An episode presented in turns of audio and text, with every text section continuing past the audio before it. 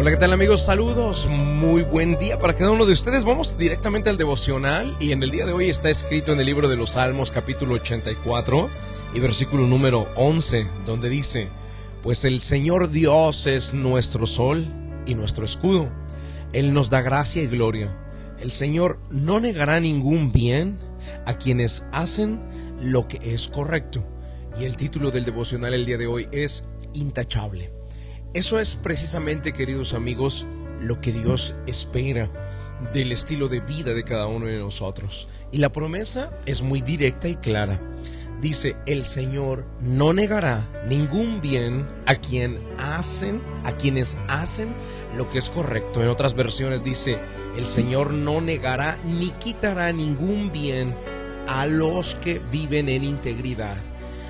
Queridos amigos, el Señor se la pasó continuamente a través de la Biblia, tratando de guiar a los seres humanos, a las personas, a llevar una vida intachable.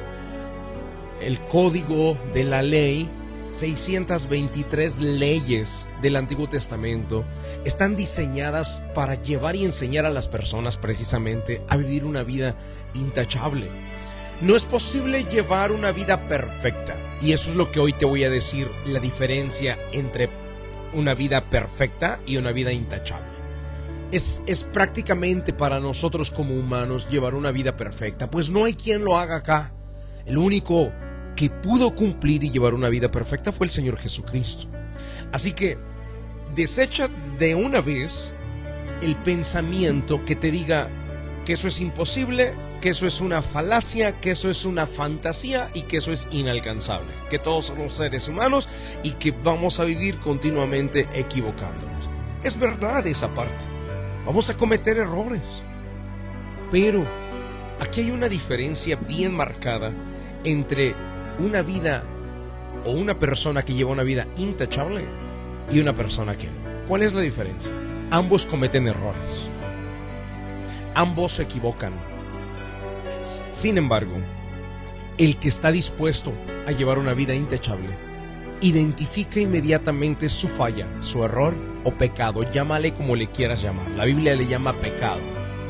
Si lo queremos suavizar, podríamos llamar falla o error, pero la Biblia a esto le llama pecado.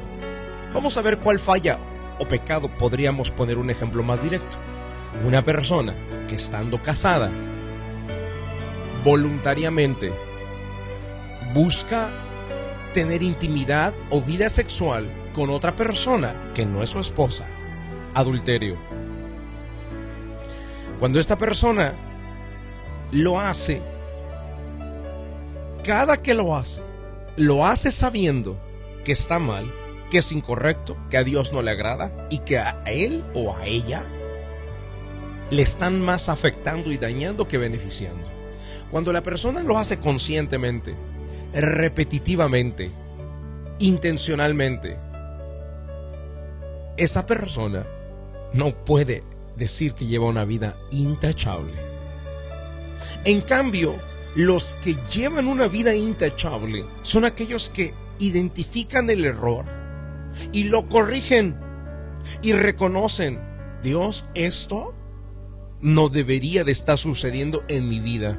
Así que estoy dispuesto, dispuesta a corregir, a renunciar a esta práctica, a esta acción o a este hábito. Sí, se requiere sacrificio, se requiere esfuerzo, se requiere mucha entrega, pero no es imposible. Y para esas personas, precisamente esa es la razón por la cual hay recompensa. Dice la Biblia que esas personas que llevan una vida intachable, el Señor no negará ningún bien a quienes hacen lo que es correcto. Cuando llevamos una vida intachable, las puertas del cielo están abiertas para nosotros y los favores de Él están listos para ser derramados. Y puedes caminar con cielos abiertos y caminar declarando y diciendo, soy un favorecido. Soy un hijo amado por Dios. Lo que emprendo, Dios permite que salga y resulte para mi bien porque estoy llevando una vida intachable, no perfecta, intachable. Queridos, vamos a pedir esa fuerza necesaria para decirle, Dios, quiero ser uno de esos, de tu ejército, que está dispuesto a llevar una vida intachable. Vamos al momento de la oración. La oración es un medio de acercarnos al autor de la vida. Ponga su mano en su corazón.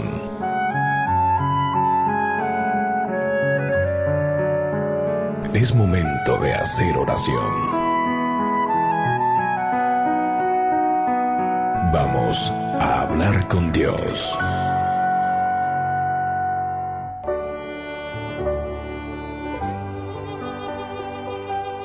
Padre Celestial, en el nombre de Jesús queremos darte las gracias porque continuamente nos estás guiando con tu palabra, Señor, y vas enderezando nuestro camino conforme a tu voluntad.